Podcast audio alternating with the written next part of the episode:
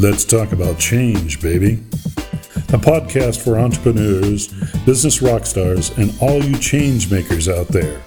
Inspirations, insights, and big ideas. With your host, Ilya Greskowitz. Hallo, liebe Podcast-Gemeinde. Wie ihr unschwer erkennen könnt, befinden wir uns hier wieder indoor und zwar in einem Live-Setting, denn ich habe einen Gast und er sitzt neben mir. Christoph Tege ist in the house und äh, freue mich sehr, dass du da bist, lieber Ja, Christoph, Dank. weil es ist einer der, der raren Momente, wo wir das große Glück haben, ähm, nicht über Skype kommunizieren zu müssen, was immer schön ist, aber natürlich ist es so in, in Live immer noch irgendwie lebendiger und, und netter und ich finde die Gespräche auch immer spannender. Und zwei, drei Worte zu Christoph. Ich weiß gar nicht, wie ich dich vorstellen soll, weil du so viel cooles Zeugs machst. Also Christoph ist Speaker, Trainer, Coach und verknüpft zwei sehr, sehr spannende Bereiche, nämlich auf der einen Seite das Boxen, also wirklich hier so mit, mit Fäusten, und das Thema Persönlichkeitsentwicklung, also so ein bisschen Persönlichkeitsentwicklung durch Boxen. Und ich will mal einfach so fragen, kann man das so zusammenfassen, du prügelst den inneren Schweinehund aus deinen Kunden raus, oder wie muss ich mir das vorstellen? Ja, also, Also Ilja, schön, dass du da bist. Ja, Ilja, vielen Dank für die Einladung. Ich freue mich sehr, hier zu sein. Und äh, ich steige auch gleich ein. Also mein Thema ist Bildung trifft Boxen. Sehr cool, ja. Und äh, was ich mache, ich mache Persönlichkeitsentwicklung und Teamentwicklung durch Boxen. Und ja, deine, deine Frage, kann man den inneren Schweinehund aus einem Menschen rausprügeln? Ja, das kann man machen und das mache ich auch. Und das Schöne ist, mich bezahlen dafür sogar Menschen. Ja, das ist, und ich stelle es auch immer wieder fest bei meinen Kunden, die sagen auch mal, viele Menschen brauchen einfach diesen liebevollen Tritt in den Hintern. Genau. Und bei manchen reicht der liebevolle Tritt eben Ja, nicht. manchmal braucht man auch einen Schlag ins Gesicht. Den Leberhaken oder sowas, Den ja? Leberhaken. Und ich muss das gleich sagen, bevor jetzt, äh, bevor jetzt hier irgendwie äh, komische Bilder in den Köpfen entstehen. Ähm, das ist alles, ich nenne das auch gerne pädagogisches Boxen. Also ich mache das schon so, ich bringe meine Menschen, also meine Kunden, ähm, gerne an deren Grenzen. Und äh, wir, wir sprechen jetzt so lapidar darüber, den Schreien und rausprügeln. Äh, natürlich verletzt sich da keiner. Also es gibt keine blauen Augen, keine gebrochenen Nasen. Äh, was gibt's noch? Keine aufgeplatzten Lippen. Das gibt's alles nicht. Sondern schöne Erkenntnisse und das ist dann der berühmt-berüchtigte, ja, manche sagen Tritt in den Hintern und bei mir ist es eben dann der Leberhaken zum Beispiel. Ich finde das super spannend und wir kommen gleich nochmal ganz, ganz intensiv draus, was genau du da machst und, und wie das den Leuten weiterhilft. Jetzt mal hast du gerade das, das Stichwort äh, Nase angesprochen. Wir haben ja gerade, bevor wir hier in den Raum gegangen sind, hier in der Factory in Berlin noch draußen auf der Terrasse gesessen und mein Assistent Pascal hat gesagt, Mensch, du siehst ja gar nicht aus wie ein Boxer, du hast ja eine ganz gerade Nase. Richtig. Und was mich jetzt interessiert, wie bist denn du überhaupt zum Boxen gekommen? Wie wird Boxen eine Leidenschaft? Ja, ich bin zum Boxen gekommen äh, 2010, weil ich selber Schwierigkeiten mit meinem Selbstvertrauen hatte. Ja. Und äh, ich, ich, also, ich, ich wollte nie in den Ring. Ne? Also ich habe immer mich beim Fitnessboxen sehr wohl gefühlt. Ich habe dadurch durch das Boxen schon ein bisschen Selbstvertrauen bekommen ähm, und habe dann anderthalb Jahre später äh, bei einem, beim Casting mitgemacht, wo es eben darum ging oder wo, der, wo die Castingagentur Fitnessboxer mit Köpfchen gesucht haben. Und äh, da dachte ich, naja, Fitnessboxen mache ich. Ganz doof bin ich auch nicht. Bewerbe ich mich mal. Ja, und aus dieser Bewerbung ist dann die Teilnahme geworden äh, bei dieser Sendung und die, das war nicht ganz unerfolgreich und da habe ich dann das erste Mal richtig Kontakt, im wahrsten Sinne des Wortes, Körperkontakt äh, mit Wettkampfboxen erlebt und äh, kann heute sagen, okay, Wettkampfboxen ist doch nochmal eine andere Nummer als Fitnessboxen. Ja, und äh, damit auch alle im Bilde sind äh, oder Bescheid wissen, wie hieß denn die Sendung, bei der du mitgemacht hast? Ja, das war TV Total Quizboxen. War eine Sendung von und mit Stefan Raab. Und äh, ich habe Die Jüngeren werden sich erinnern. Genau, Ja. die Jüngeren, die Jüngeren werden sich erinnern. Und äh, ich habe nicht gegen Stefan Raab geboxt. Ist immer häufig, häufig werde ich gefragt Mhm. Ja. in Vorträgen. Sondern der hat das Ding moderiert. Ja. So. Und äh, da haben dann eben zwei äh, Menschen mit gleichem Gewicht gegeneinander geboxt. Und Das heißt, wie muss ich mir das Format vorstellen? Also mal angenommen, wir werden jetzt beide die gleiche Gewichtskategorie. Ich habe jetzt ein paar, Kilo, ja aus dem ja. Urlaub ein paar Kilo mehr mitgeschleppt. Na ja, das passt die sind bald wieder weg. Aber wir würden jetzt gegeneinander boxen. Das heißt, Genau. wir, wir boxen zwei Minuten gegeneinander und Richtig. in der Pause beantworten wir Quizfragen, oder? Ja, genau. Also wir sind beide dann im Boxring, Aha. komplett, also fast nackt. Das heißt, wir haben nur unsere Hose an, den T-Shirts die, und die Boxhandschuhe im Mundschutz. äh, würden uns zwei Minuten voll auf die Nuss geben, mhm. ohne Kompromisse. Ja. Also machen wir keine Gefangenen. Und anschließend, äh, nach Ablauf der zwei Minuten, gehen wir in die Ringecke, geben unseren Mundschutz ab, gehen raus aus dem Ring raus an ein Quizpult. Dort werden uns Fragen gestellt und äh, wir haben dann ein Buzzer vor uns. Und wenn wir die richtige Antwort auf die Frage wissen, hauen wir auf den Buzzer. Mhm geben die richtige Antwort. Und danach geht es wieder in den Ring? Oder danach geht es wieder in den Ring. Wow, sehr cool. Und da hast du, wie viele Leute hast du besiegt auf dem Weg zum Titel? Ja, äh, fünf Leute. Wow. Davon mhm. einen, also direkt beim ersten Kampf habe ich dann den äh, K.O. geschlagen. So, also da, mhm. also da, da hat dann ein Schlag ausgereicht, mhm. ähm, dass der andere zu Boden gegangen ist und der hat sich dann ja, innerhalb von zehn Sekunden nicht mehr erholt und somit war ich dann Sieger. Wow. Ja. Und das ist ja, das finde ich immer das Spannende, weil wir versuchen ja in dem Podcast auch immer so ein bisschen so hinter die Kulissen zu blicken und mal so, so Lebensgeschichten anzuschauen. Das ist das, was ich so spannend finde. Egal, wen ich schon vom Mikrofon hatte und die Leute sind alle sehr erfolgreich auf ihre ganz persönliche Art und Weise, aber trotzdem hat jeder so, so bestimmte Aha-Momente auf dem Weg von, wo man mal war, zu dem, wo man heute ist. Jetzt hast du gesagt, du hast vorher so ein bisschen Fitnessboxen gemacht, aber eigentlich nicht so wirklich was damit zu tun gehabt. Was war denn so bei dir der Moment, wo du gesagt hast, wow, dieses Boxen ist irgendwie was, was ich weitermachen kann, weil du bist ja heute professioneller Boxer.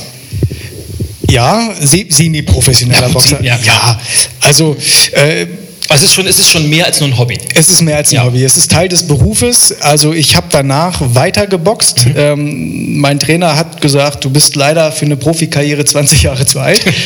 also, wie, wie, alt warst du da? Ähm, also ich bin jetzt 36 mhm. und äh, 2013, wo die Sendung zu Ende war, war ich halt 33. Okay.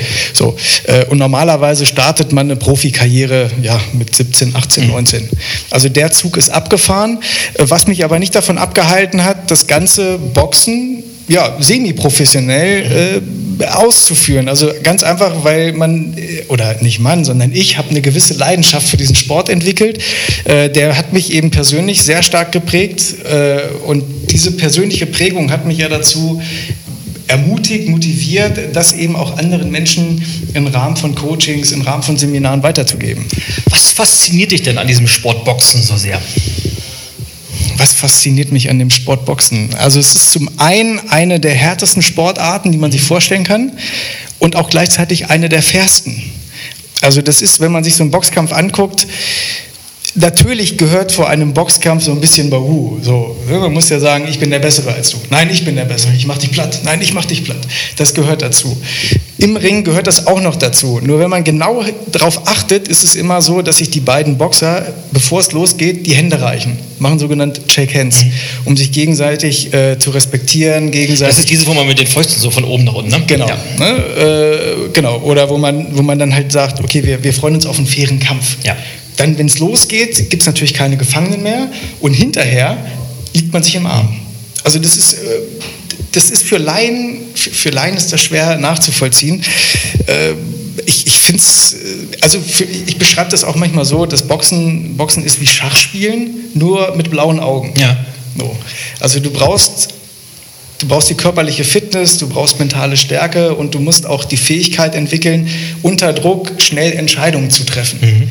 Und das sind ja alles so, so bestimmte Themen, die ich ja dann, ne, worauf ich in, in diesen Coachings eingehe. Ja. Und wann bist du auf die Idee gekommen zu sagen, wow, das, was ich im Boxen erlebe oder was beim Boxen passiert, worauf es drauf ankommt, das ist ja was, was ich in meiner täglichen Arbeit anwenden kann und mhm. ja sogar als Hauptmetapher nutze dann? Ja, das hat lange gedauert. Mhm. Also nach dem, nach dem Gewinn beim Quizboxen, das war Mai 2013, mhm. bin ich halt erstmal in so ein kleines Loch gefallen, weil da ist einfach ein Jahr lang Anspannung ist weggefallen. So, da, ich hatte auch dann keinen Bock mehr auf Boxen. Ich hatte einfach, weil das, irgendwann tut es ja auch weh. So, das, ja. Also die Gegner werden besser und mhm. der Druck steigt an und dann war einfach erstmal Ende im Gelände. So, und äh, ich habe dort eine kleine, eine kleine Gewinnsumme erkämpft mhm. und hatte natürlich auch ein gewisses finanzielles Polster dann und habe mir erstmal eine Auszeit gegönnt. Ja. Habe erstmal sechs Monate verstreichen lassen, um zu gucken, ja, wie geht es denn überhaupt weiter. Und dann habe ich Seminare besucht, ich habe Vorträge besucht, ich habe eine Coaching-Ausbildung gemacht. Äh, und so Mitte 2014, Ende 2014, Anfang 2015 ist dann so, ja, ist dann so diese Idee konkreter geworden, zu sagen, ich nehme das Boxen als Sportart, also oder Elemente aus, mhm. dem, aus dem Boxsport und verknüpfe sie mit bestimmten Themen aus der Persönlichkeitsentwicklung und mache daraus ein, ja, ein eigenes Thema, eben Bildung trifft Boxen. Und äh, gehe eben in die Unternehmen rein, halte Vorträge, gehe in Unternehmen rein, mache Seminare damit oder eben dann für, für interessierte Menschen, die das mal ausprobieren ja. wollen. Was mich jetzt interessiert, es gab ja auch mal eine Zeit vor Bildung trifft Boxen. Gib ja. uns doch mal einen kleinen Einblick, Christoph. Was hast denn du so getrieben, bevor du das gemacht hast, was du jetzt machst und was du auch mit sehr viel Herzblut und Hingabe machst? Ja, also ich äh, habe eine Ausbildung gemacht als Maschinenbauingenieur, also habe studiert, mhm. habe ähm, dort als Projektleiter dann in einem mittelständischen Unternehmen Projekte geleitet, ein Forschungsprojekt geleitet, habe allerdings während der Zeit gemerkt, Ingenieur ein ganzes Leben lang ist es nicht. So, und da war halt immer noch irgendwas anderes in mir drin. Und dann habe ich eben parallel zu der Tätigkeit als Ingenieur eine Trainerausbildung gemacht und habe mhm. angefangen, Schnellleseseminare zu geben. Also ich habe dann den Menschen gezeigt, wie sie eben äh, ja, doppelt oder dreimal so schnell lesen können mit gleichem Textverständnis. Das war so mein Einstieg in diese ganze Weiterbildungsszene. So, erst später kam dann das Boxen und dann viel später kam dann die Verknüpfung aus Persönlichkeitsentwicklung mit Boxen. Wow. Jetzt lass uns mal ein konkretes Beispiel. Wer, wer, wer ist denn dann konkret, wer, wer kommt zu dir und mal angenommen, ich stelle jetzt fest, wow, bei mir im Job, mhm. ich bin Unternehmer und jetzt die letzten Jahre lief es ganz gut, aber irgendwie stelle ich fest, ich stehe an so einem Wendepunkt oder es muss was passieren im mhm. Unternehmen und ich komme jetzt zu dir und sage, Herr Tege, können Sie mir irgendwie helfen? Was machst du da mit mir und worauf muss ich mir einstellen? Ja, ja also zu mir, äh, also würde ich halt erstmal nachfragen. Ja. wo, wozu, was haben Sie vor? Ja. Diese ganzen typischen mhm. Fragen, die man eben zu Beginn klärt. Ähm, ein häufiger Grund, weshalb Menschen zu mir kommen, ist eben die Arbeit am Selbstvertrauen. Ähm, ist einmal die Arbeit am Selbstvertrauen und ist das Überwinden der eigenen Trägheit. Ja. Also Motivationsprobleme überwinden ist ein großes Thema. So, und dann steige ich mit den Leuten tatsächlich in den Ring. Das heißt, ihr trefft euch nicht im Büro und ihr trefft euch nicht im Seminarraum, sondern richtig im, im Box. Dojo sagt man ja nicht. Nee, oder? man sagt Box, Box Gym. Im Gym, genau. Entweder im Box Gym ja. oder eben äh, meinetwegen auch in einer Turnhalle mhm. oder auch meinetwegen draußen in der Natur. Ja. Also wichtig ist eben nur nicht in Büroräumen, nicht im Seminarraum, mhm. sondern raus. Ja. So, und dann bekommen die eben Handschuhe von mir. Mhm. Dann äh, folgt ein kurzes Aufwärmen, ein paar Grundschläge. So, und dann gehen wir halt in den Ring und machen Sparring. Also Mann gegen Mann. Und äh, dabei wechseln dann eben diese praktischen Boxeinheiten immer mit Reflexionsfragen ab. Mhm. Weil so wie der Mensch boxt, so ist er auch von der Persönlichkeit gestrickt. Ah, sehr so, cool. Und mhm. wenn jetzt jemand zu Beginn einer Boxrunde völlig übermotiviert ist, aber am Ende nach zwei Minuten nicht mehr kann, mhm. so, dann, dann, kann man Rückschlüsse daraus ableiten, wie er im normalen Alltag seine Projekte bewältigt. Mhm. Ja, er startet schnell, macht auch was, nur irgendwann verliert er die Kraft. Pulver verschossen, ja. Pulver verschossen. Mhm. So, und das Ziel muss einfach sein, die Kraft gut einzuteilen. Und viele Menschen wissen das, die haben das auf der kognitiven Ebene verstanden, äh, die kriegen es aber nicht umgesetzt. Mhm. Und dadurch, dass sie das dann körperlich spüren, was es heißt, eigentlich die Kraft einzuteilen,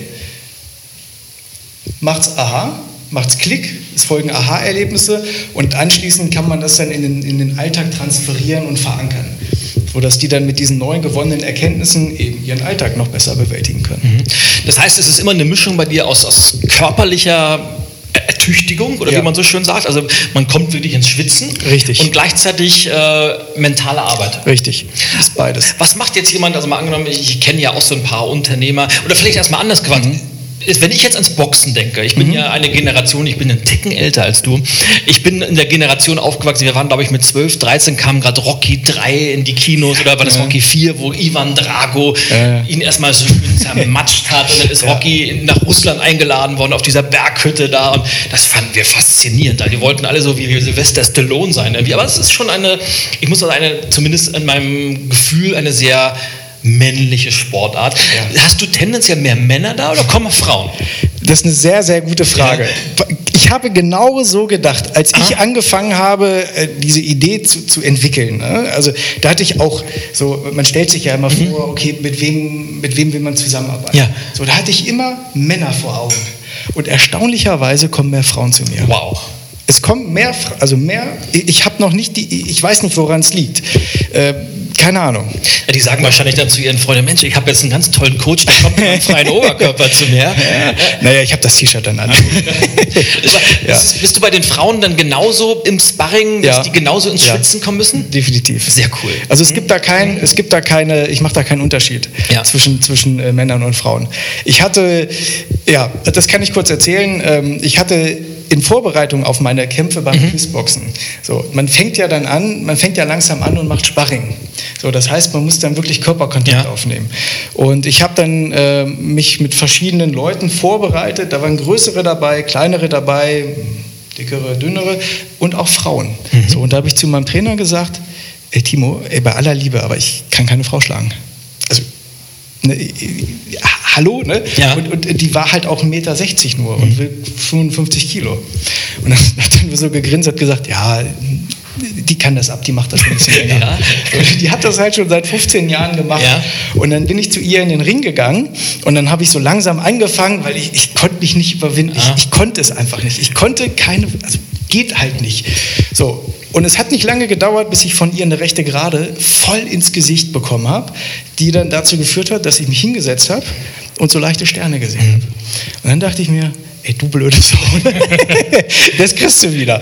Naja, so, und dann habe ich mich da selbst überwunden und habe dann auch im wahrsten Sinne des Wortes halt zurückgeschlagen. Ne?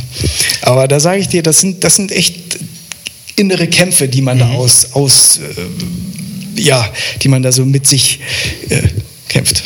Was mich jetzt gerade spontan mal interessiert, ich natürlich ich glaube, bei solchen Geschichten, gerade wenn man so, so starke körperliche Erfahrungen hat und auch körperlich an seine Grenzen geht, mhm. da passiert ja im Kopf ganz, ganz viel, weil man, man, denkt nicht mehr so viel nach, man ist nicht mehr so rational unterwegs, sondern man ist einfach, der Körper ist ausgelaugt und, und aus meiner Erfahrung passt dann in den Kopf einfach viel, viel mehr rein. Und ich glaube ziemlich sicher, dass das viel passiert in der Denkweise oder vielleicht in der Art und Weise, wie Menschen ihr Leben anpacken. Bei wie vielen passiert denn auch auf der körperlichen Ebene, was die sagen, ich bin vielleicht die letzten fünf Jahre ein bisschen was angesetzt, immer nur im Bürostuhl unterwegs und zum ersten Mal bin ich wieder so ein bisschen in Bewegung. Passiert auch körperlich mit Menschen ja, viel? Definitiv. Das ist bei allen, bei allen, die bei mir ins Boxcoaching kommen, die sagen, ich muss was für meine Gesundheit machen. Mhm. Also jetzt Gesundheit hat ja, hat ja so ein Imageproblem. Das klingt ja immer so nach Verbot und Disziplin ja. und Ökojochen und, oh, und kann nichts mehr. Sondern es geht ja eigentlich um, um die eigene Energie, mhm. die man hat. Und das ist dann immer so der nette Nebeneffekt, dass sie tatsächlich anfangen mit Laufen, dass sie doch ihre Mitgliedschaft im Fitnessstudio nutzen und nicht einfach nur monatlich den Betrag überweisen.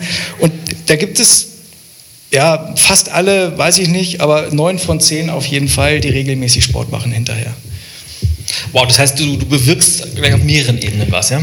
Also das ist der nette Nebeneffekt. Ja. Also, also ich positioniere mich nicht als, als Fitnesstrainer, mhm. weil dafür, da, da, äh, das haut nicht hin bei mir. Also da, da, ich, ich habe ein Netzwerk von Fitnesstrainern, auch bundesweit verteilt, die dann im Falle der Fälle, wo ich die dann weiterempfehle. Weil ich stelle mir, Menschen haben ja immer verschiedene Arten, wie sie sich selber motivieren. Und ich kann mhm. mir durchaus vorstellen, wenn jetzt jemand zu dir kommt, mit dir im, im, im Ring ist und mhm. Sparring macht und stellt selbst fest, Mensch, da steht mir jemand gegenüber, der tänzelt und der kommt nicht außer Atem und ich bin völlig unfit und ich habe mhm. viele drei Rettungsringe, dann sage ich, das passiert mir nicht nochmal, da muss ich was machen. Ja, also, ja.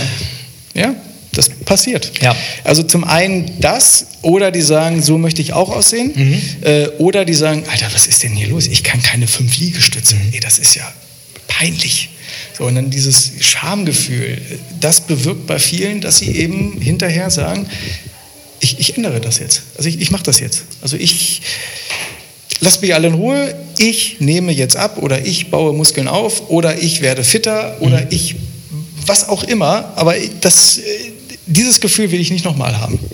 Wie nimmst du denn den Leuten, ich sage einfach mal, gewisse Leute haben ja, ich, ich persönlich glaube ich auch, gewisse Vorurteile vielleicht mhm. gegenüber Boxen oder zumindest eine, eine gewisse Meinung, die da sagt, Boxen ist ein extrem brutaler Sport. Boxen mhm. ist ein Sport, äh, wir haben es vorhin angesprochen, da hat man meist zumindest einmal die Nase gebrochen mhm. oder vielleicht mit den Ohren ist irgendwas oder es geht auf die Gesundheit oder man mhm. hat so oft was auf den Kopf gekriegt, dass da oben auch die ersten Gehirnzellen abstellen, was auch immer in, den Köpfen ja vorgeht. Ja. Wie nimmst du den Leuten gewisse Ängste, die sie möglicherweise haben vor dieser Sportart? Oder ist das überhaupt so oder ist es nur bei mir so? Hm, nee, nee, nee, das, das passt schon. Das, ähm, ich kann die Angst nicht nehmen. Das Einzige, was ich machen kann, ist, ich bin sehr transparent in dem, was ja. ich tue. Also ich schreibe sehr viel über die Erfahrungen mhm. und über das, wie man halt vom Boxen profitieren kann. Und darüber kommen dann Menschen mit mir ins Gespräch. Und sobald die dich sehen, dann sagen die, ja Moment mal, der sieht ja gar nicht so aus wie ein typischer Boxer. Also der, da ist ja die Nase noch gerade und der kann noch zwei Sätze gerade aussagen. Naja, wahrscheinlich nur, weil du gut bist und immer die anderen so aussehen, ne? Mm, nee, ich mache das ja nicht so lange. Ich mache das nicht so lange. Und, äh, also, und darüber nehme ich dann den ja. Leuten die Angst. So, und wenn die dann erstmal äh, drin sind, dann wollen die gar nicht mehr aufhören.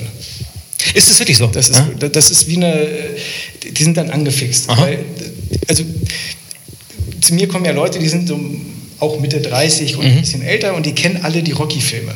Ja. So, und spätestens, wenn der Song Eye of the Tiger mhm. läuft, so, die, die, konnten vorher nicht mehr und dann kommt dieses Lied und auf einmal, oh, jetzt erst recht, setzt da nochmal was frei. Ja, Na, es gibt tatsächlich, du hast jetzt die Rocky-Filme an, angesprochen, ich weiß noch, heute ist ja Boxen zumindest, äh, Klitschko war jetzt ein bisschen immer noch in der Wahrnehmung draußen, aber ein bisschen in der Versenkung verschwunden, mhm. so als ich Student war, das war so in den, ja, 90er Jahren, man mag es ja kaum sagen. Ich weiß noch, wir haben damals war, war Henry Maske gerade, der, der Gentleman-Boxer oder Axel Schulz hat gegen George Foreman mhm. geboxt oder Michael Schewski war ständig im Fernsehen. Wir haben ja teilweise, ich, ich, ich habe mal einen Klitschko-Kampf gesehen, wo der, wo der diesen riesen Cut hatte. Ich mhm. weiß gar nicht, gegen wen er gekämpft. Da haben wir nachts um drei uns einen Wecker mhm. gestellt und das geguckt. Es ist ja so ein bisschen in der Versenkung verschwunden. Mhm. Woran liegt das? Da kann ich nur spekulieren. Also ich glaube, es liegt einfach ein bisschen an der, ähm, ja, an, an der Medienlandschaft. Ja. Äh, vielleicht liegt es aber auch daran, obwohl das glaube ich nicht, es gibt genügend deutsche Boxer, aber vielleicht gibt es nicht genügend deutsche Boxer, die in der internationalen Weltspitze okay. mithalten mhm. können.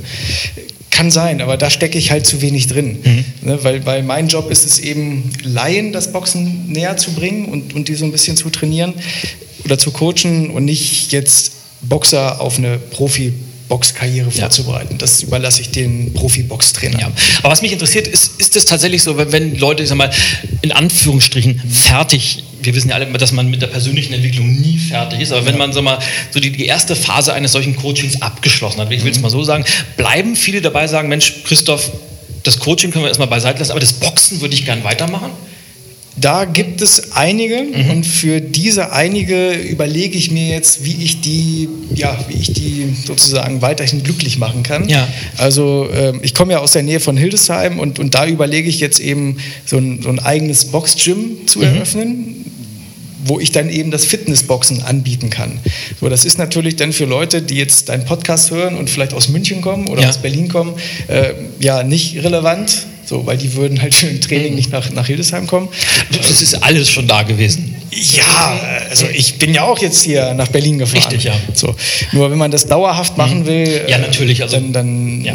nur es gibt auch in ganz Deutschland gute Boxgyms. Mhm. So, und da ist es einfach so, hingehen, ausprobieren, gefällt es einem, weitermachen, gefällt es einem nicht, Neues ausprobieren. Ja, absolut. Wobei es natürlich auch immer wie bei allen Sportarten auch mit denen zusammenhängt, die einen also mal ein bisschen an die Hand nehmen am Anfang ja. und da reinführen und die auch dabei sind. Richtig. Und je nachdem, ob man jemanden hat, der man sagt, wow, der, der, so wie der ist, so, so cool, das möchte ich auch mal machen, da kann ich mich mit identifizieren und deshalb immer auch mal gucken, dass man die richtigen Leute, glaube ich, findet. Ne? Vielleicht mal eine philosophische Frage, nachdem wir jetzt so viel praktische Sachen gesprochen haben. Ich weiß, ich bin vor, vor kurzem habe ich ein Interview für eine Golfzeitschrift geben, weil mein, mein Boxen ist Golfen mhm. und Golfen ist das, was mich begeistert, womit ich mich den ganzen Tag mit beschäftigen könnte und wäre ich gut genug, könnte ich glaube ich auch Golfprofi werden. Leider bin ich es nicht, von daher ist es nur mein großes Hobby, aber da hatte ich mir oder wurde mir die Frage gestellt, was ist denn die Parallele oder warum kann man Golf gut mit dem Leben vergleichen? Und mir sind sofort Dutzende von Parallelen aufgefallen und ich stelle immer wieder fest, dass eigentlich jede Sportart gewisse Parallelen mit dem Leben an sich hat. Was würdest du sagen, wo sind die Parallelen von Boxen und dem Leben? Was kann man aus dem Leben fürs Boxen lernen? Mhm. Oder was kann auch das Boxen vom Leben lernen? Also eine wesentliche Charaktereigenschaft, die man als Boxer entwickelt und etabliert, ist eben die Fähigkeit, nach Rückschlägen wieder aufzustehen. Mhm. So, und das ist etwas, das, ist, das können wir alle, davon können wir alle uns im Leben eine Scheibe abschneiden, äh, weil ich den Eindruck habe, wir geben viel zu schnell auf. Also wir, wir, wir bleiben nicht dran. Also wir kriegen einen Rückschlag nach dem anderen und dann sagen die, ja gut, dann soll es halt nicht gewesen sein. So, und da wünsche ich mir manchmal mehr Biss, also mehr zu sagen, so jetzt erst recht. Jetzt. Was glaubst du, woran liegt das, dass so wenig Leute bereit sind, diese Nehmerqualitäten zu haben und sagen, okay, es hat nicht sollen sein, dann dann halt nicht. Ja. Anstatt zu sagen, komm, jetzt erst recht. Jetzt erst recht. Ja, ja es ist, vielleicht liegt es an der falschen, vielleicht war es nicht das richtige Ziel, also was man wirklich mit Herzblut äh, hinterhergeht, oder vielleicht sind die auch zu bequem, oder vielleicht zu träge, oder vielleicht glauben die, dass es einfach so vom Himmel fällt oder, oder ja, oder, oder, oder es kann halt auch sein, dass die Energie einfach fehlt. Mhm. Also wenn du, wenn du körperlich, anders, jeder kennt dieses Beispiel, wenn du eine Grippe hast, dann, dann bist du zu allem zugebraucht, also bist du eigentlich zu nichts zugebraucht. Zu ja. Dann bist du erstmal damit beschäftigt, auf die Beine zu kommen. Und wenn man sich, ja, und, und wenn viele Menschen einfach körperlich nicht so fit sind, wie sie vielleicht mal waren, dann sagen die, ach nee, das ist ja anstrengend, das kostet Kraft. Ich bin eh den ganzen Tag schon so gestresst und so kaputt. Nee, hab ich keinen Bock drauf. Und dann kommt so ein Rückschlag, oh, ja, oh, bleibe ich einfach liegen. Mach ich nicht. Oder es kann auch damit zusammenhängen, äh, dass sie vielleicht eine schlechte Erfahrung gemacht haben, dass sie gesagt haben, okay, ich habe ein Ziel mir vorgenommen, bin jetzt zwei, drei Meter gegangen, hat nicht funktioniert und seitdem mache ich das nicht mehr. Weil ich bin vielleicht zu doof dafür. Ich bin zu doof dafür, ein Ziel zu setzen. Ich, ich kann das nicht, ich schaffe das nicht. Ähm, ne? Wurde mir mhm. nicht beigebracht ja. und, und, und, so, dass sie so in dieses, äh, ja, in dieses Jammern reinkommen. Und da wünsche ich mir einfach, den Schalter umzudrehen und zu sagen, ah, das heißt, wenn jemand bei dir im Boxring ist und du haust ihn mal so richtig da ein und der liegt da unten und normalerweise sein erster Instinkt wäre, okay, oh, es war so ein harter Treffer und ich kann eh nicht mehr, ich bleibe einfach liegen. Mhm. Sagen, nee, nee, Freundchen, schön wieder aufstehen, weiter Aufstehen, ja? genau. Weil beim Boxen ist es so, beim Boxen hat der Boxer oder die Gesundheit des Boxers hat oberste Priorität. Mhm. So, und wenn man sich das jetzt anguckt, wann wird ein Boxkampf abgebrochen? Entweder wird der Boxkampf abgebrochen, weil, der, weil die Gesundheit des Boxers ernsthaft in Gefahr geraten ist, dann wird das Handtuch geschmissen, man kennt ja die Redewendung, mhm. Handtuch werfen. Oder wenn halt die Chance auf den Sieg nicht mehr besteht. Also wenn man chancenlos ist. Okay. So, dann, das sind die beiden Optionen, dann wird der Kampf abgebrochen. So, aber wenn man jetzt, ich sag mal, ein bisschen blutet, ja, ist ja nicht schlimm. Kann man ja weiterboxen. Ja. So, oder wenn die Rippe geprellt ist oder eine Schürfwunde oder, oder, oder, dann kann man immer noch weitermachen. Mhm. Oder wenn man zu Boden gegangen ist, dann kann man wieder aufstehen, das war schwer, und weitermachen. Also alleine dadurch, also ich, ich stelle fest in, in meinen Veranstaltungen, sowohl in, in Coachings als auch in Seminaren, dieser, dieser Umgang mit Rückschlägen ist das, was so viele Menschen beschäftigt und wo sie sagen, wow, was soll ich machen? Also ich, ich, ich will ja, und dann fange ich an und dann auf dem Weg passiert dann irgendwas. Und der erste Trick, den ich immer sage, ja, das nennt sich Leben. Es mhm. gibt einfach keine Wege, wo keine ja. Hürden sind und wo man Richtig. nicht mal niedergeschlagen wird. Das, das, gehört dazu. Und Richtig. wer das nicht hat, der sitzt wahrscheinlich zu Hause auf der Couch und, und guckt Seifenopern im Fernsehen ja. oder sowas. Aber da ist keine Sicherheit. Richtig. Da ist Boxen, glaube ich, wahrscheinlich eine ganz, ganz tolle Metapher, um zu lernen. Es geht immer weiter und selbst wenn mhm. ich fünfmal auf den Brettern lag, kann ich beim sechsten Mal aufstehen Richtig. und immer noch den Sieg davon tragen, oder? Oder zumindest die Sache zu Ende bringen. Ja, ich muss richtig. ja nicht immer gewinnen. Es gibt ja nee. auch Situationen im Leben, wo man mal verliert. Gehört ja auch dazu. Gehört auch dazu. Ja. Also wichtig ist immer, ich vergleiche dann, oder, oder ich sage es halt so, ein Mensch, der sich ein Ziel setzt, ist wie ein Boxer, der in den Ring steigt. Und ein Boxer, wenn er schlau ist, steigt nicht unvorbereitet in einen, in einen, in einen Ring, sondern der kommt halt Wochen vorher, ist das Training. Mhm. Und das Training beinhaltet nicht nur das körperliche Training, sondern auch das mentale ja. Training. Also er muss sich halt Gedanken machen, wozu mache ich das? Also wozu steige ich in den Ring? Und genau die gleichen Fragen kann sich ja jemand stellen, der jetzt außerhalb des Rings, also außerhalb des Boxens, äh, sich Ziele für sein Leben setzt. Also wozu setze ich mir dieses Ziel? Was verspreche ich mir davon? Mhm. Und bin ich auch bereit, jetzt kommt das wieder Boxen, bin ich bereit dafür auch mich anzustrengen? Bin ich bereit dafür zu kämpfen? Bin ich bereit dafür Verantwortung zu übernehmen? Oder nicht? Ja. So, und da muss man eine Entscheidung treffen. Und dann sagen, jawohl, ich gebe alles, ich tue alles, was für das Ziel erforderlich ist, stelle mich in den Ring und stelle mich der Herausforderung, obwohl ich weiß, ich habe keine hundertprozentige Sicherheit, das Ziel zu erreichen. Mhm. Und genauso ist es eben außerhalb des Lebens auch. Und das wissen viele. Ne, die haben es verstanden, genauso, ja. genauso wie viele Leute wissen, na, Rauchen ist nicht so gut. Nur sie kommen halt nicht in die Umsetzung. Und dann kommt eben diese körperliche Erfahrung, sie, sie müssen in die Umsetzung kommen, weil sonst passiert nichts. Mhm. Passiert nichts. Also du kannst nicht im Ring, äh, du kannst nicht im Ring in der Ecke stehen bleiben und darauf hoffen, dass der, dass der Gegner sich vielleicht im Ring verläuft oder so oder, oder, oder dass ihm die Booster ausgeht, sondern du musst dich dem Gegner, also sprich dann mir, der Herausforderung stellen. Und dann erkennt man eben, ja, will ich den Sieg, will ich gewinnen oder war das eigentlich nur so eine nette Idee? Ist denn im Endeffekt Boxen eher was Körperliches oder ist es mehr eine Charakterschulung? Am Anfang körperlich mhm. und äh, je besser man wird, umso mehr entscheidet der Kopf. Mhm. Also es ist so ein Zusammenspiel. Also du kannst nicht in den Ring reingehen, wenn du, wenn du körperlich fit bist, du aber mit dem Druck nicht klarkommst. Funktioniert nicht. Ja. Umgekehrt ist es so, wenn du vom Druck klarkommst, aber nicht die Kraft und nicht die Kondition hast, zwei Minuten oder drei Minuten durchzuhalten, dann hat das für dich auch ein schnelles Ende. Mhm. Also beides. Wir brauchen beides. Und äh, ganz wichtig, du brauchst auch das Umfeld dafür. Ja. So, was dich eben fördert oder bremst.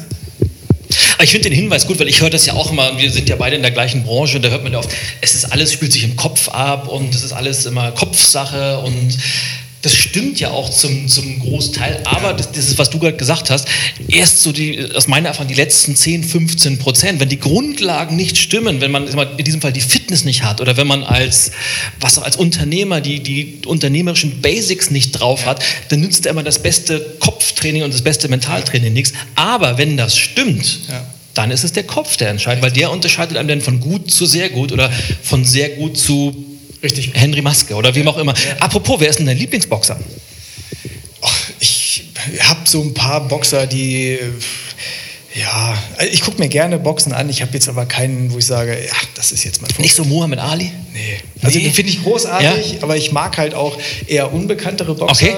Äh, habe auch mal mit einem, äh, ja, mit einem australischen Schwergewichtsboxer Sparring gemacht.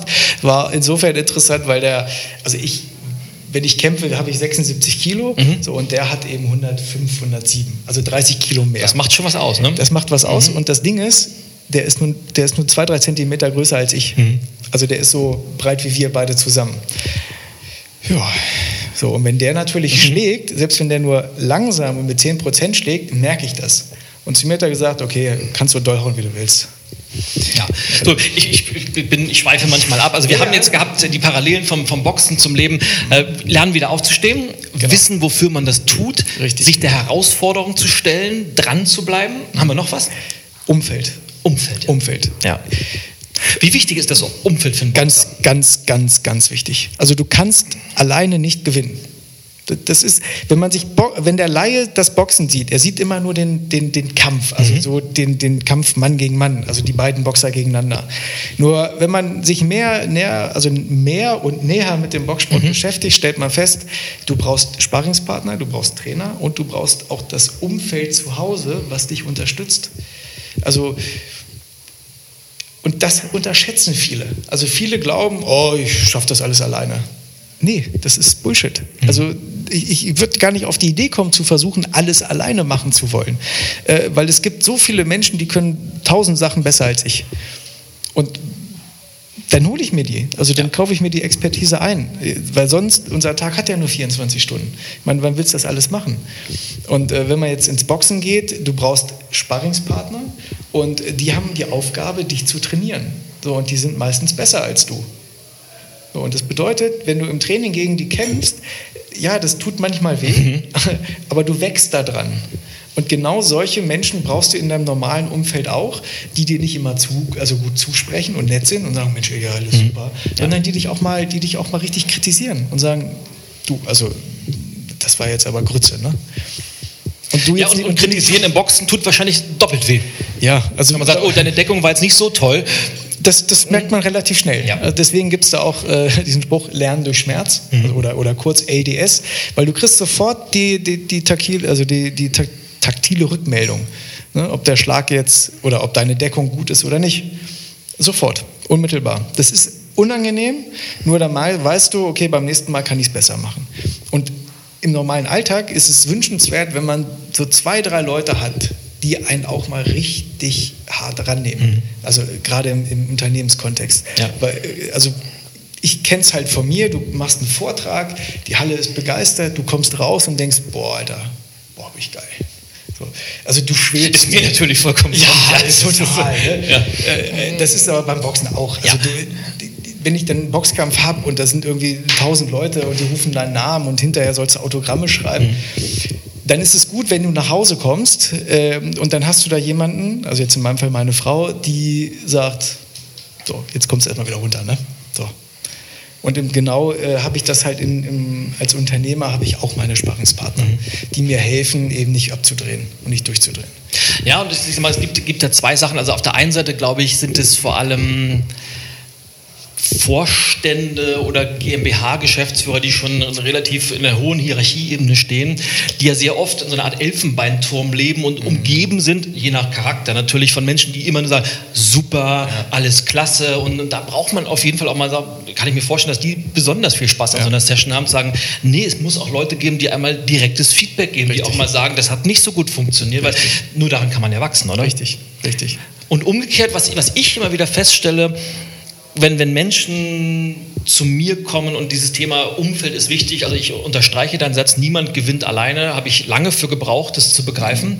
Ähm, ich bin ein Riesenfan von Individualität, ich bin ein Riesenfan, die eigenen Stärken zu sehen, aber trotzdem, ich glaube, niemand, egal wie gut wir sind, Trotzdem gewinnt niemand alleine. Selbst äh, die besten Boxer, die besten Rennfahrer, niemand gewinnt alleine. Für Unternehmer zählt es erst recht. Und dann, wenn ich das den Leuten, und ich kriege das, glaube ich, ganz gut hin, den, den, den Spiegel sehr deutlich vorzuhalten, und dann stellen die fest, ja, das stimmt, irgendwie ist mein Umfeld jetzt nicht das Beste. Und egal, was ich vorhabe, da sitzen Menschen, die sagen, boah, klappt eh nicht. Oder, oh, probier es gar nicht erst. Oder warum denn ausgerechnet du? Oder die halt sehr, sehr negativ sind und den Leuten nicht sehr, sehr ermutigend gegenüberstehen. Dann stellen die fest, mein Umfeld passt nicht und ich bräuchte eigentlich ein neues.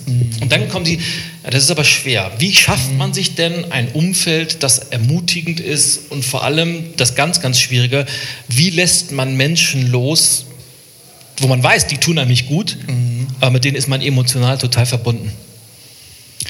Ja, das Ich weiß, das ist eine sehr komplexe Frage, äh, sind, aber sind zwei Fragen. Ich gehe mal auf die etwas auf die erste Frage ein, also die Frage, wo finde ich solche Leute? Mhm. Ja. Ich habe äh, zu Beginn meiner Selbstständigkeit sehr, sehr gute Erfahrungen gemacht mit äh, sogenannten Erfolgsteams. Mhm. Also das waren andere Selbstständige, die angefangen haben, sich mit einer Idee selbstständig zu machen. Okay. Also auch Freiberufler, Trainer, Berater, Coaches. Diese Erfolgsteams wurden moderiert von einem Moderator. So, der hatte aber mit den einzelnen Gewerken nichts zu tun. Der hatte nur die Aufgabe, in diesen wöchentlichen Treffen diese Sitzungen zu moderieren. Und wir haben uns gegenseitig verpflichtend immer gesagt, so, bis nächste Woche machen wir das. Und wenn wir, ähm, also machen wir das. Und wenn wir Probleme hatten, konnten wir die Probleme ansprechen. Und wir haben sofort von den anderen Leuten Lösungsideen bekommen, spontan.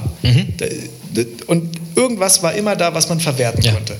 Und das hat mich sehr, sehr weitergebracht. Ähm, Also man kennt das auch. Also wie, wie so eine Mastermind-Gruppe, ja? Ma- Mastermind-Gruppe, Erfolgsteam. Äh, da gibt es, ja, da gibt es, glaube ich, in jeder größeren Stadt solche Erfolgsteams. Echt, ich, ich persönlich habe noch nie davon gehört, Nee. dass es Erfolgsteams gibt. Doch, Deshalb doch, kann ich, mir, ich, ich höre schon die Leute Ja. sagen, super Idee, Christoph, aber bei mir gibt es keine Erfolgsteams. Ich wohne hier in, äh, was weiß ich, Posemuckel, da gibt es das nicht. Doch, äh, die Ja, hören aber nicht deinen Podcast.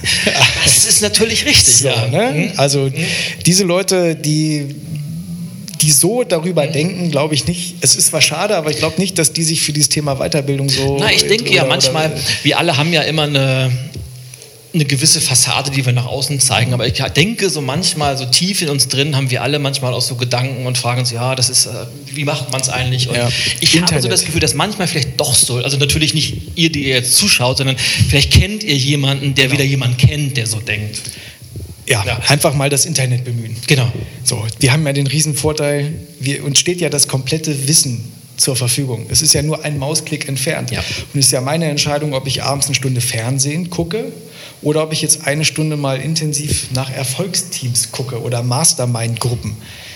Ich gehe jede Wette ein, die gibt es in jeder größeren Stadt. Ja. Und Weißt- wenn nicht, und wenn nicht, einfach selber eine gründen. Das heißt, die Botschaft ist, wenn man was will, machen und dann findet man es auch. ja, Oder? Wer, will, findet Wege. Und das andere finde ich noch viel, viel besser. Wenn, wenn, man, wenn es sowas nicht geben sollte, dann gründet es selber. Weil das ist doch das Beste, was es überhaupt gibt. Man wünscht sich nichts weniger als ein Erfolgsteam. Ja. Und man, man, dann hat man keinen. Dann sagt man, pass mal auf. Facebook-Message, ich gründe ein Erfolgsteam in Hildesheim oder Stuttgart oder wo, wo, was war das? Kaisers Posemuckel. ja, und, Genau. und dann kommen Leute, wow, darauf habe ich gewartet, dass Ja. jemand mal die Initiative, weil wenn alle immer nur warten, dass andere die Initiative übernehmen, dann wissen wir alle, passiert nichts. Passiert nichts. Ja? Einfach also auch jeder Boxer, irgendwann muss, Boxer können sich ja auch nicht nur tänzeln gegenüberstehen, irgendwann muss jemand mal anfangen zu hauen, oder? Richtig. Und äh, wird dann auch sein, dass man gegen, also dass ein Rückschlag kommt. Und Ja. Das hatten wir ja vorhin schon. Das ist völlig normal. Also es ist naiv zu glauben, dass man beim Boxen nicht getroffen wird. Es ist auch genauso naiv zu glauben, dass es im normalen Leben jedes Projekt oder je, jetzt bei der Gründung eines Erfolgsteams, dass das fehlerfrei funktioniert. Nee. Ja, also jetzt habe ich das schon einen Tag bei Facebook, es hat sich noch immer keiner gemeldet. Ja. ich lasse das lieber. Richtig. Ja. Nee, dranbleiben. Ja. Das dauert. So, das dauert. Aber irgendjemand muss ja den ersten Schritt machen. Exakt. Ja. So. Fällt ja nicht vom Himmel. Ja. So, man kann ja klein anfangen. Es muss ja nicht gleich irgendwie so ein bundesweiter, äh, bundesweite Netzwerkinitiative gedöns sein, sondern es kann ja, reichen ja fünf Leute, die sich alle zwei Wochen oder jede Woche oder alle zwei Wochen treffen. Ich sag mal so, im Zweifelsfall reichen zwei Leute. Reichen Dass man einfach mal Leute. den ersten hat, mit dem man sich austauscht, weil das Schlimmste, was man, glaube ich, machen kann, ist, in so seinem eigenen Saft zu Ja. braten und im stillen Kämmerlein sich das äh, Gehirn zu zermartern Richtig. über Sachen, wo man sagt, wow, wenn ich mich einmal, es ist ja ganz oft so, wenn man Sachen ausspricht und sich mal austauscht, dann entsteht auf einmal eine Energie, der andere sagt, wow, das kenne ich ja auch oder das habe ich schon gelöst oder dafür habe ich... Oder, ich kenne jemanden, Exakt, so, ja. der, der vor gleichen Herausforderungen oder gleiche Probleme hatte. Äh, ich vermittle mal den Kontakt. Genau. So, und das einfach raus, offensiv sein. Ja. Äh, es braucht ja nicht viel, um sowas zu gründen. Ja. Nur die innere Bereitschaft, äh, ein Raum, notfalls auch das Wohnzimmer, und dann kann es losgehen. Kann ich das auch beim Boxen gut lernen, wenn ich, wenn ich weiß, ich bin vom Charakter eher, ich sag mal, ein bisschen introvertiert, Ja. vielleicht sogar schüchtern und ich würde sehr gerne auf Menschen zugehen, aber Ich, traue ich mich greife nicht ich so. greif, ich greif da mal ins Wort, weil das ist ja genau mein Thema, weshalb ich mit Boxen angefangen habe. Äh, und ja, man lernt es. Also Es ist zwar die harte Schule, weil du lernst es, äh, du, ich sage immer muss, aber es ist kein Druck, sondern äh, es ist ein, äh, erforderlich, weil wenn du jetzt vor einem stehst und wir machen jetzt ein leichtes Sparring, ja, willst du die ganze Zeit gehauen werden? Nee. Also es soll, soll Menschen geben, die das gut finden, aber ja, gut, die bezahlen, noch, die, die, äh, zahlen die bezahlen auch noch viel Geld dafür, Ja. richtig. Äh, so, also das heißt, es ist einfach erforderlich, dass du die Initiative ergreifst und auch selber mal zurückhaust. So, und ne, dadurch, also in guten Boxgyms, in seriösen Boxgyms ist es immer so, stark hilft schwach. Das heißt, die erfahrenen Boxer trainieren immer mit denen, die jetzt gerade anfangen. Und in der Regel sind das alles Menschen, die vom Charakter her in Ordnung sind. Also da ist jetzt keiner dabei, der jetzt meint, oh guck mal hier, Frischfleisch, den machen wir jetzt mal richtig kap- kaputt. Gibt es wahrscheinlich auch, habe ich aber persönlich noch nicht kennengelernt. Aber es ist ja auch, ich meine, das ist auch eine Philosophie, die, glaube ich, viel mit dem Leben zu tun hat, dass man, wenn man am Anfang ist, in diesem Fall schwach, weil Anfänger körperlich noch nicht so weit, keine Erfahrung im Boxring, dass man dann sag mal, die Hand ausstreckt und sagt, Leute, ich brauche Unterstützung. Und dass die, die schon ein paar Stufen weiter sind, sagen, ich gebe diese Unterstützung Richtig. auch sehr gerne, oder? Richtig. So, und wenn, äh, das ist ja auch so etwas, was ich ja in Unternehmen verbreiten will. Weil da habe ich immer häufig das Gefühl, die, die gerade anfangen, sind die, die gerade anfangen. Und wir, die schon länger dabei sind, wir sind die Könige. So, und die müssen sich das erstmal alles verdienen. Ja. Und da wünsche ich mir einfach, dass sie zusammenarbeiten. Ne, Nicht gegeneinander, sondern miteinander für ein gemeinsames großes Ziel. Ich weiß, das klingt immer sehr idealistisch, vielleicht bin ich da auch ein bisschen naiv. Nur äh, ist das eben so, habe ich es im Boxen kennengelernt. Da hast du den Athleten, der es am letzten Ende im Kampf ausübt, aber du hast den Trainer und deine Sparringspartner und du hast übergeordnet ein großes Ziel, nämlich den Boxkampf zu gewinnen. Und diese Metapher, dieses Bild will ich in die Unternehmen reinbringen. Das, ich möchte dich so ein bisschen bestärken, weil ja, ähm, ich denke auch, dass es noch nicht so weit verbreitet ist. Aber wenn ich, und ich habe ja das, das große Glück, dass ich in den unterschiedlichsten Unternehmen tätig sein kann, klein, mittel, groß, mittelständischer Betrieb, großer Konzern, international und immer dann, wenn Unternehmen nicht so erfolgreich sind, stelle ich fest, liegt es meistens daran, dass intern eine Kultur vorherrscht, wo man eher gegeneinander arbeitet, ja. die von Angst getrieben ist, wo sehr viel mit Druck gearbeitet wird und wo immer so ein gewisses Misstrauen herrscht. Man weiß nicht, darf ich dem das sagen? Und wenn ich jetzt den frage, kann ich dann vielleicht schwach mhm. rüberkommen? Und komischerweise oder auch nicht sehen auch die wirtschaftlichen Ergebnisse oftmals ähnlich ja. aus. Und dann sind das immer die, wo man dann eine Restrukturierung hat. Und dann gibt es die Unternehmen, die da extrem viel Wert drauf legen, die feststellen, wow, bevor ich ein guter Abteilungsleiter oder Außendienstmitarbeiter werden, dann muss ich erstmal als Mensch wachsen und die haben diese, diese Kultur, wir unterstützen uns gegenseitig und wir sind füreinander da und wir ziehen, obwohl wir alle irgendwie an unserem Platz Verantwortung übernehmen, Richtig. ziehen wir trotzdem groß am gleichen Strang. Ja. Und das stelle ich fest, das wird immer mehr.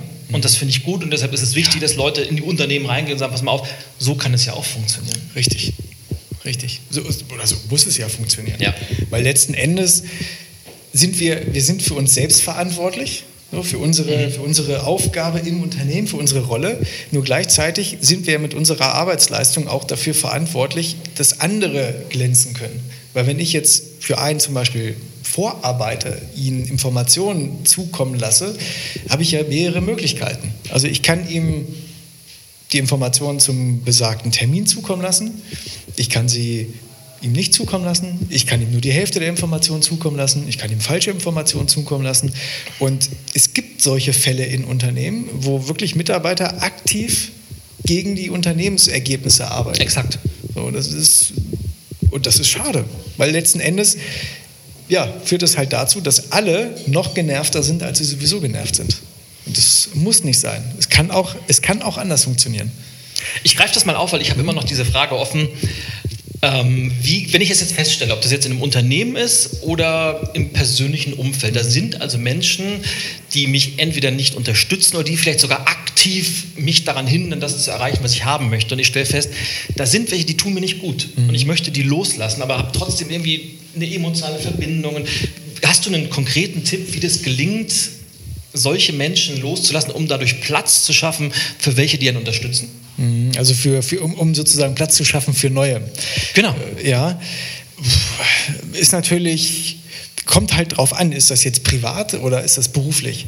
Ähm, privat Nehmen wir mal den privaten Kontext, weil beruflich hat natürlich immer eine gewisse Verflechtung, da genau. sind dann noch Arbeitsverträge. Lassen wir das mal außen vor. Mhm. Nehmen wir mal rein im privaten Umfeld. Mhm. Also da habe ich die Erfahrung gemacht, das löst sich fast von alleine auf. Also wenn man sich damit nicht mehr näher beschäftigt, dann löst sich das von alleine auf. Also ich hatte auch äh, ja so ein, zwei Menschen in meinem Umfeld, äh, die das überhaupt nicht gut fanden, dass ich jetzt äh, ja, dass ich boxe. Mhm. Die fanden das auch gar nicht gut, dass ich da so, dass ich da das Geld gewonnen habe. Die fanden auch nicht gut, dass ich daraus ein eigenes Unternehmen ge ge gemacht habe. Also die fanden das überhaupt nicht. Ja, wie kannst du auch? Genau. Ja, das, das hast du ja gar nicht gefragt. Richtig. Ja. So. Äh, und dann sage ich, äh, habe ich gefragt, ja, wo ist denn dein Problem? Mhm. So und dann kam halt nichts. Ja, und dann haben wir, ist halt der Kontakt so sukzessive auseinandergegangen, weil ich bin halt meinen Weg gegangen und der wollte den nicht mitgehen und dann habe ich gesagt, gut, dann trennen sich unsere Wege hier. Ich, geht halt nicht. Also ich kann nicht äh, mit Menschen zusammen sein, von denen ich weiß, die torpedieren alles, was ich da mache. Mhm. Also wenn ich Menschen habe, denen ich Geld dafür zahle, dass sie mich torpedieren, ist es was anderes. Aber wenn die ungefragt und ungefiltert äh, und ich auf deren Meinung noch nicht groß Wert lege, dann habe ich echt Bauchschmerzen damit. Ja, also kann ich unterstreichen, also man, man wächst quasi auch aus diesem Umfeld raus. Man wächst raus. Ja. So, und, und plötzlich, also wenn man dann nach außen geht mit, seiner, mit seinen Botschaften, mhm. man stößt einige Leute vor den Kopf. Auch im, ja. auch, auch im privaten Umfeld. Aber auf der anderen Seite fühlen sich manche Leute, die man privat gar nicht kennt, angesprochen. Mhm. Und dann wächst irgendwie eine eigene Community heran. Und mit denen macht es dann auf einmal Spaß. Ja. Und das ist es, was, was viele immer, was natürlich ein harter Weg ist, also gerade wenn einen Menschen vielleicht schon lange begleiten und die sind dann auf einmal, lässt man die los, aber wenn man selbst wächst als Person mhm. und sich weiterentwickelt und vielleicht so die nächste Stufe des Lebens bedeutet zwei auf einmal, naja, dann bleiben manche eben stehen mhm. und man lernt Menschen kennen, die da schon sind auf der ja. Stufe und dann auf der nächsten Stufe sind wieder welche. Und dann gibt es natürlich immer welche, die begleiten dann auf dem ganzen Weg und das ist auch ganz, ganz toll. Auch toll, ja. Aber man, vielleicht ist es ein bisschen zu, zu esoterisch jetzt, äh, aber ich glaube, viele Sachen passieren einfach sowieso von ganz allein, wenn man darauf vertraut, dass sie passieren, oder? Ja, das ist sehr schön gesagt. Ja, ja, ja das ist so. Gut, äh, was wir halt geben müssen, wir müssen äh, so einen Vertrauensvorschuss ins Leben reinwerfen. Mhm. Das, das äh, müssen wir einfach geben. Wir müssen einfach davon ausgehen, ähm, dass Sachen, die wir mit Herzblut machen, die wir mit Hingabe machen, wo wir nachts um drei ohne Grund aufstehen, weil wir daran arbeiten wollen, dass das früher oder später belohnt wird. Meistens später, aber in der Regel, es wird irgendwann belohnt. Ja. Entweder, ja, die Belohnung kann unterschiedlich aussehen, aber es ist wirklich so, äh, wo ich angefangen habe mit mit der Idee, Bildung trifft Boxen, die ersten Vorträge, die ich gehalten habe, also das war grauenhaft, also wirklich grauenhaft. Da sind Leute teilweise aus dem Publikum rausgegangen. Der Veranstalter hat so gemacht, hat gesagt, hier vorbei und grauenhaft. So, aber ich habe mich davon nicht entmutigen lassen, weil ich gesagt habe, ich, ich weiß, dass das gut ist. Also ich, ich, ich weiß es. Ich muss einfach nur an meiner, an, an, an der Vortragstätigkeit mhm. oder am Vortrag an sich arbeiten ja. ähm, und darf mich von diesen ersten Rückschlägen nicht, nicht kirre machen lassen. Also auch, auch wenn es echt wehtut. Also ich habe dann im Hotelzimmer ins Bett geweint und so dachte ich, ach scheiße, Speaking, ich mache das nicht, das können die anderen machen. Und nein, habe ich gesagt, ich beiß mich da durch, ich kämpfe mich da durch. Naja, ich, ich, ich, persönlich kenne keinen. Wir nehmen jetzt einfach mal das, das, Thema Speaking, weil wir beide das machen. Das gilt aber genauso für jeden anderen, ob das jetzt das Bäckereihandwerk ist mhm. oder was auch immer. Ich kenne keinen, wirklich keinen erfolgreichen Speaker der mhm. nicht so ein Erlebnis am Anfang hatte. Vielleicht sogar zwei mhm. oder dreimal. Aber irgendwann muss halt der Punkt kommen, wo man eine Lernkurve hat, wo man aber auch reflektiert genug sagen, das lag nicht am Publikum, das lag nee. nicht an der Veranstaltung, es lag ausschließlich an mir, dass ich schlecht war. Richtig. Was muss ich tun, um beim nächsten Mal besser zu werden? Richtig. wenn man diese Haltung hat, dann wird man irgendwann besser und, und wächst, weil niemand fängt ja am Anfang der Karriere an und ist auf einmal auf Weltklasse-Niveau. Das gibt es ja einfach nee. nicht. Es mag ein, zwei Naturtalente geben, die schon ein, eine gewisse Gabe haben mhm. und das von Haus aus können, aber ansonsten ist es einfach viel für Handwerk, Arbeit und äh, deshalb sind solche Geschichten immer, und egal wen ich hier vom Mikrofon habe, jeder hat irgendwie so mhm. Momente, wo er gesagt das, da habe ich gedacht, ich, ich kann nur noch heulen, ich will mhm. das alles nicht mehr, aber dann dran zu bleiben, zu sagen, mhm. was muss ich tun? Mhm. Wie kann ich mich ändern? Und was, ja ja, und, dann, und dann wächst man. Und das Richtig. ist das Spannende, dass das auch immer und immer wieder passiert, wenn man dieses Vertrauen hat. Ja. Und wenn man innerlich das wirklich will. Also das ist wirklich, da sind wir wieder, ja wieder ganz am Anfang. Ne? Also wozu steigt der Boxer in den Ring? Ja. Um zu gewinnen. Äh, wozu habe ich das Unternehmen gegründet? Wozu will ich das? Weil ich möglichst viele Menschen damit erreichen will. So, und das ist etwas, das mich halt antreibt. Das, das mich antreibt, äh, dass, mich, dass ich halt auch besser werde und dass ich auch dann für mich alleine den Vortrag übe, zum Beispiel. Mhm. Ja, und das ist, ist egal, welche Sportart, ist egal, welcher Bereich. Also die ganzen, also ich kenne in meinem privaten Umfeld, ich kenne Berufsmusiker, so, und die trainieren halt auch drei, vier Stunden ihr Instrument, obwohl sie bis, die, Fing bis die Finger bluten. Obwohl, das, obwohl die das Instrument perfekt spielen können.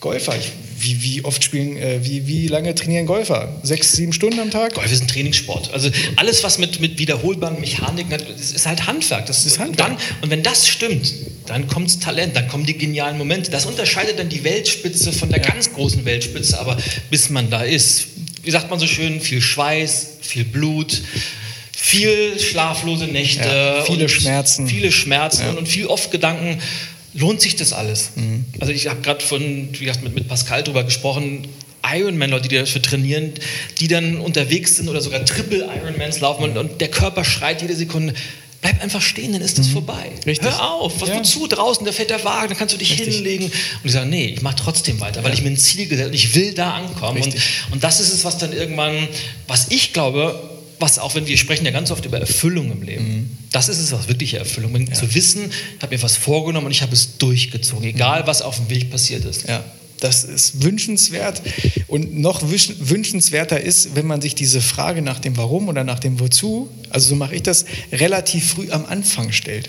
Weil wenn du jetzt diesen Triathlon machst äh, und du bist dann beim Marathon mhm. und dann kommt diese Fragen und du hast keine Antwort, was machst du? Hörst auf. Ja.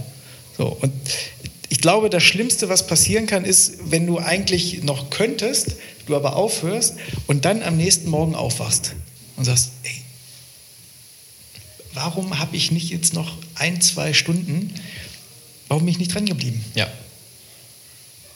So, und dann, dann, dann, ja, dann hast du Wochen, Monate oder teilweise sogar Jahre, wo du dieses Erlebnis mit dir rumschleppst.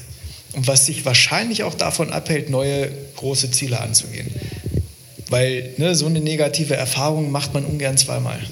Ja, aber, aber, auch, was ich auch wichtig finde und was man auch vom Boxen lernen kann, du hast es ja vorhin gesagt, es gibt aber auch Situationen, da lohnt es einfach nicht weiter, da muss man auch mal das Handtuch werfen. Wenn man feststellt, ich bin jetzt, ich habe ja schon zwölf Runden so auf die Nuss bekommen und wenn ich nochmal rausgehe, dann mhm. bin ich vielleicht tödlich verletzt oder ich, meine Gesundheit ist angeschlagen. Richtig. Dann auch mal zu wissen, wenn man vielleicht mal nochmal einen Schritt zurückgehen ja. muss, vielleicht nochmal einen neuen Anlauf nehmen muss. dafür brauchst du halt das Umfeld. Richtig. So, weil der Trainer, ähm, der schmeißt dann im, im Notfall das Handtuch. Weil der Trainer übernimmt die Verantwortung für seinen Athleten im Ring.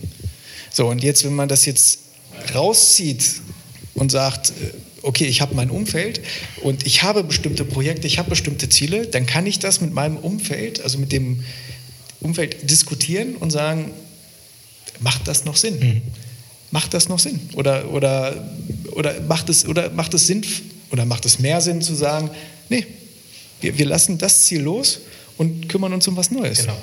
Weil nicht jedes Ziel, was man sich setzt, muss man jetzt mit dem, äh, mit dem Kopf durch die Wand erreichen wollen. Und man merkt, ey, das ist irgendwie Grütze, was wir hier machen. Ne? Ja, und das, da, du hast du vollkommen recht. Und das, da laufen wir halt immer Gefahr, wenn wir uns selbst in was verrennen und keine Menschen um uns herum haben, ja. die uns auch mal einen Spiegel vor sagen, pass mal auf, Sportsfreund, jetzt bist du schon fünfmal mit dem Kopf gegen die Wand gelaufen, vielleicht nimmst du jetzt mal die Tür. Richtig. Und Oder die Tür was, ist ja. da rechts Richtig. zum Beispiel. Ja. Genau. Deswegen, ja, meine Bitte, meine Botschaft ist immer, Umfeld suchen. Immer ein Umfeld suchen und da wirklich darauf achten, dass das Menschen sind, die einem schon sympathisch sind, die aber auch den nötigen Mut haben, äh, einen zu kritisieren und zu sagen, nee, das ist Grütze, was du da gemacht hast. Ja. Und nicht zu sagen, oh, ist alles toll, super, toll. Weil letzten Endes, wenn wir nur diese Rückmeldung bekommen, ist alles super, ist alles toll, also spätestens dann würde ich mir Gedanken machen darüber, ob ich das richtige Umfeld habe. Exakt. Und noch eine Ergänzung von mir das Umfeld ist umso großzügiger mit einem selber, je mehr man bereit ist, in das Umfeld rein zu investieren. Ja, definitiv. Ja. Ach Christoph, also dieses Thema, ich finde das so faszinierend. Also ich bin, ich glaube, heimlich auch ein Boxer. Ähm, Kann sein, wer ja, weiß. Man weiß, man weiß zumindest, was hat er, ich habe das Herz eines Boxers, wie schon Westernhagen zu meiner Zeit äh, sang. Oder er hatte ein Album, das so hieß, Das Herz eines Boxers. Ähm, deshalb, ich könnte noch stundenlang mit dir weiter diskutieren. Vielleicht machen wir irgendwann noch mal einen zweiten Teil. Gerne. Aber was ich auf keinen Fall verpassen möchte, ist unsere beliebte, allseits beliebte Abschlussfragerunde, die Schnellfragerunde. Okay. Die so ein bisschen wie beim Kanzlerduell am Wochenende war. Ich weiß nicht, ob du es mhm. gesehen hast oder ob du eingeschlafen bist äh, in der Mitte. Die haben ja auch so ein bisschen was versucht, haben gesagt, Herr Schulz, Frau Merkel, mhm. ich werde Ihnen jetzt mal eine kurze Frage stellen mit einer Bitte um eine kurze Antwort. Okay. Und der Politiker macht es dann so, ja, merken Sie sich das kurz, erzählt ganz was anderes. Ja. So machen wir das nicht. Ich stelle dir kurze, knackige Fragen genau, und du ja antwortest genauso kurz und knackig, Alles damit klar. wir unsere Stunden noch fast einhalten. Alles klar. Wir werden so ein bisschen Gottschalk-mäßig überziehen. Also losgehen möchte ich mit einer fast schon Frage, die ich eigentlich jede meiner Gäste stelle, mhm. weil ich sie super spannend finde. Was bedeutet Erfolg für dich? Erfüllung. Erfüllung auf dem Weg und Erfüllung auf oder beim Erreichen eines Ziels. Cool. Wenn du an einen erfolgreichen Menschen denkst, wer fällt dir ein und warum? Da fallen mir ganz viele ein. Äh, viele kenne ich persönlich, viele kenne ich nur über Bücher. Und was ich an denen bewundere, ist dieser Durchhaltewillen. Das Durchhaltevermögen, das Dranbleiben, das Durchbeißen, das immer wieder aufstehen. Konkrete Person? Äh, konkrete Person. Ich finde Klitschko gut. Ich finde den Schwarzenegger gut. Wladimir oder Wladimir? Vitali? Nee, Wladimir. Mhm. Ich finde den Arnold Schwarzenegger finde ich gut. Dann Tom Hanks finde ich gut als Schauspieler. Ja. Cool. Was sind deine drei Lieblingsbücher? Meine drei Lieblingsbücher sind, lass mich überlegen. Als Vielleser und Schnellleser hat man echt einen hohen Verschleiß. Also drei Lieblingsbücher, drei Bücher, die mich hm, berührt haben. Äh, ein Klassiker in der Weiterbildungsbranche, die Vier-Stunden-Woche mhm. von Tim Ferriss. Dann, Super Buch. Ja. Mh, hm, dann ein Buch von Nikolaus Enkelmann. Ich weiß gar nicht mehr, wie es heißt, aber das ist, äh, äh, das war ein Taschenbuch zum Thema Erfolg. 5 mhm. Euro auf dem Flohmarkt gekostet. Cool. Das war mein Einstieg. Ja, Nikola, ich fand ihn immer. Wir brauchen eine Vision. Ich fand ja. der, stand. Also Wahnsinn. Leider verstorben. Leider verstorben. Ja. Und dann äh, ein Buch von Vera Birkenbiel, Stroh im Kopf. Klasse. So. Ich bin mir, auch wenn wir nicht wissen, welches Enkelmann-Buch gemeint ist, ich glaube, ich habe sie alle drei auch gelesen. Das war so ein, das war so ein, ich, weiß genau, wie es aussah. Das habe ich mhm. immer auf dem Weg, äh, auf dem Weg zum Studium, also auf dem Weg nach Hannover in die Fachhochschule habe ich das immer gelesen. Ja. Äh, es war so ein kleines DIN A5-Buch, ich glaube das Powerbuch für mehr Erfolg. Mhm. Ja. Und dann äh, damals habe ich noch äh, sämtliche Stellen gelb markiert, die mhm. ich wichtig fand. Das Problem dabei war, das ganze Buch hat geleuchtet. Ja. so, ich habe es halt von vorne bis hinten. Spricht fürs Buch, ja gelb markiert. Und Vera Birkenbiel sowieso ihrer Zeit ja. voraus, geniale Frau, gibt heute noch so coole Videos von ja. ihr und äh, sowieso immer sehr empfehlenswert. Richtig. Äh, deine drei wichtigsten Werte im Leben? Meine drei wichtigsten Werte sind Gesundheit, Erfüllung, Zeit. Oder Freiheit, wenn du so willst. Deine drei meistgenutzten Apps auf deinem Smartphone? WhatsApp, Muss ich überlegen. Äh, erzählt das zusammen, wenn man diese ganzen Social Media Apps nimmt? Nein, natürlich, natürlich nicht. Ach, schade. Dann ist es noch Facebook und Xing. Xing? Ich dachte, die sind schon pleite. Nee, nee, nee. Oh. nee ich, also Telefon zählt ja nicht dazu als nein, App. Ne? Nein, nein, nein, das ist ja. Oder Mail auch nicht. Ja. Ne? Nee, also Jetzt kommt eine äh, coole Frage. Okay. Ähm, mit wem würdest du gerne mal in den Ring steigen und warum? äh, das muss jetzt kein Boxer sein. Äh, ja, ja. ähm, ist die Frage, worauf die, die, die, die Frage ist ja, worauf zielt die Frage ab? Die zielt ich gar nicht, das ist ja deine Interpretation. Ja? So, ist das jetzt, ist das jetzt, weil ich gegen Groll führe oder? Das obliegt ganz deiner äh, Interpretationsfantasie. Interpretation. Also mit wem würde ich gerne mal in den Ring steigen? Ich würde gerne mal in den Ring steigen mit Sylvester Stallone, also mit dem Rocky-Darsteller von früher. Und warum? Äh, weil das, glaube ich, echt großen Spaß machen würde. Also es würde, es, wir würden keinen Kampf machen, sondern Aha. wir würden, glaube ich, so einen leichten Sparringskampf machen. Ich glaube, das würde, das, das, ja doch, das würde Spaß machen. Sehr schön. Und last but not least, wo wir ja gerade kurz vor der Bundestagswahl stehen, wenn du für einen Tag Bundeskanzler der Bundesrepublik Deutschland wärst, was wäre deine aller, allererste Amtshandlung?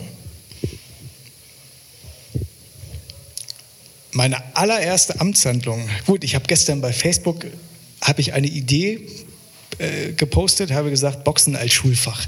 Ich glaube, diese Idee würde ich als Bundeskanzler durchsetzen und umsetzen. Oh, und jetzt hast du natürlich schon wieder der, der Überziehung Tür und Tor geöffnet, weil das ist natürlich, äh, ob das jetzt Boxen ist, ich finde, wir brauchen einfach auch an meine große Tochter ist gestern auf dem Gymnasium eingeschult worden und ist, ich habe so das Gefühl, ich habe mich in meine eigene Schulzeit zurückversetzt gefühlt und habe so manchmal das Gefühl, dass die Zeit so stehen geblieben ist und jetzt hätte auch die Feuerzangenbowle noch da spielen können. Ich glaube, wir brauchen einfach an Schulen so kreative Sachen, ob das jetzt Boxtraining ist, dass die, dass junge Menschen einfach früh auf das wirkliche Leben vorbereitet ja. werden und vielleicht ihre Zeit nicht so wie ich mit Chemie, Biologie und Physik verschwenden. Wo jetzt alle sagen, das ist ganz, ganz wichtig. Ja, da muss ich ein bisschen widersprechen. Das sind wirklich tolle Fächer. Ja, sind super Fächer. Nur man braucht sie später nicht mehr, aber wir wollen das nicht zu sehr vertiefen. Kann ich da ganz kurz einsteigen? Ja, weil, weil äh, man braucht vielleicht den Inhalt nicht, aber man lernt durch diese Auseinandersetzung mit solchen Fächern, man, man, lernt anders auf die Natur oder auf das Leben zu blicken. Und häufig ist es so, ich habe Maschinenbau studiert, ich bin siebte Klasse hängen geblieben, ich hatte, äh, hatte kein Mathe-LK, hatte kein Physik-LK, hatte ich alles nicht, habe trotzdem Maschinenbau studiert und da habe ich gelernt, wie wichtig es ist, wenn du Professoren hast oder Lehrer hast oder Menschen, die vor anderen Menschen stehen und die für eine Sache brennen, dann beschäftigst du dich auch freiwillig mit solchen Themen. Und da würde ich mir halt wünschen, dass man dann andere, dass man vielleicht, dass man vielleicht auch so eine Idee, das müssen wir vielleicht mal verfolgen, aber äh, dass man vielleicht Menschen nimmt, Ingenieure, Techniker, äh, Wissenschaftler, die jetzt normalerweise im Ruhestand sind und bringt die an die Schulen. Weil die können dir 30, die haben 30, 40 Jahre lang Berufsleben gemacht und die können dir ganz genau sagen, wofür du später Chemie brauchen könntest oder Physik. Ja.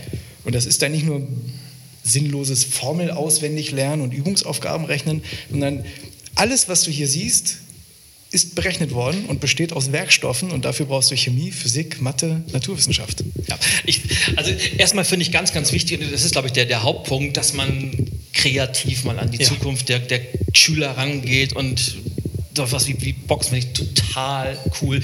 Als Abschluss vielleicht, und das ist vielleicht, wo mir das dann doch geholfen hat, ich war ja Physik Fünfer-Schüler, ich war Chemie Fünfer-Schüler, Mathe immer so gerade an der 5 vorbeigeschrammt. Ich habe also hab Mathe nach der 11. abgewählt und dann habe ich ja, äh, schlau wie ich war damals, nach dem, Kaufmann, ne? nach dem, Studium gedacht, was machst du mal? Auch keine ja. Ahnung, studierst du mal BWL? Und ja. dann kam ich ganz naiv an der Universität ja. an und mein Stundenplan sagte dann Mathe, Statistik und dann saß ich da und bin gleich im ersten Semester durch meine Mathematikprüfung mit Pauken und Trompeten durchgerasselt. Mhm.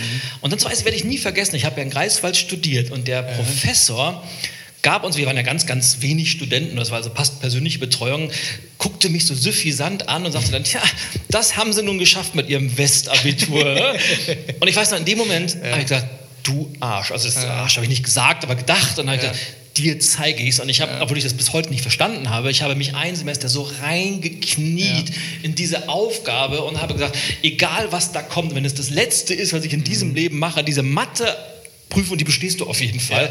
Das habe ich auch geschafft. Ich weiß bis ja. heute nicht wie, aber ich habe es durchgezogen. Vielleicht Sehr schließt gut. sich dadurch wieder der Kreis, dass es einfach Aufgaben im Leben gibt, ja. die man nicht mag, die einem schwerfallen, aber man trotzdem die Entscheidung trifft, sich da durchzuboxen. Richtig. Im wahrsten, Im wahrsten Sinne des Wortes. Und ja, lieber Christoph, da wir zum Thema Boxen durch meine geniale Überleitung wieder gekommen sind, ich würde dir gerne das, das Schlusswort dieses ganz, ganz tollen Podcasts überlassen.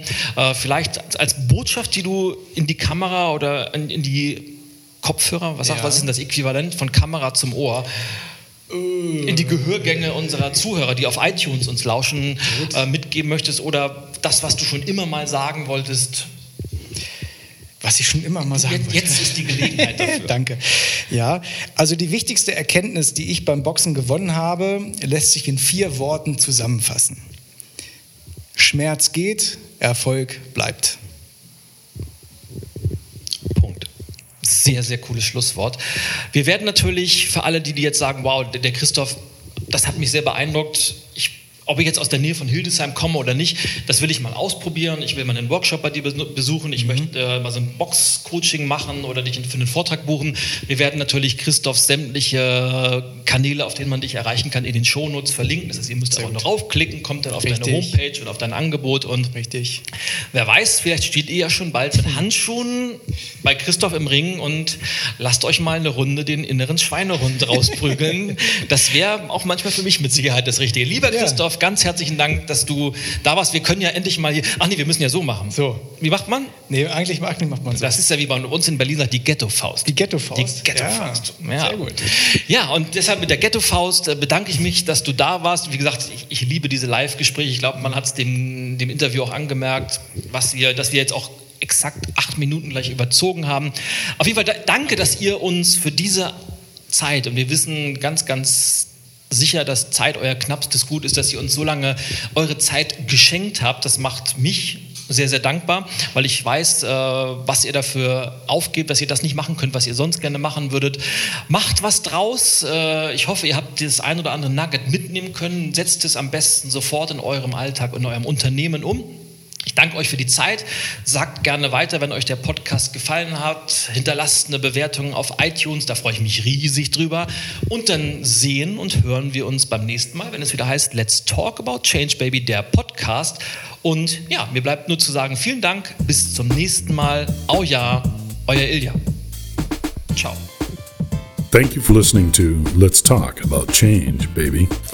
Podcast for entrepreneurs, business rock stars, and all you change makers out there. Tune in next time when Ilya Greskowitz will share some new inspiration, insights, and big ideas.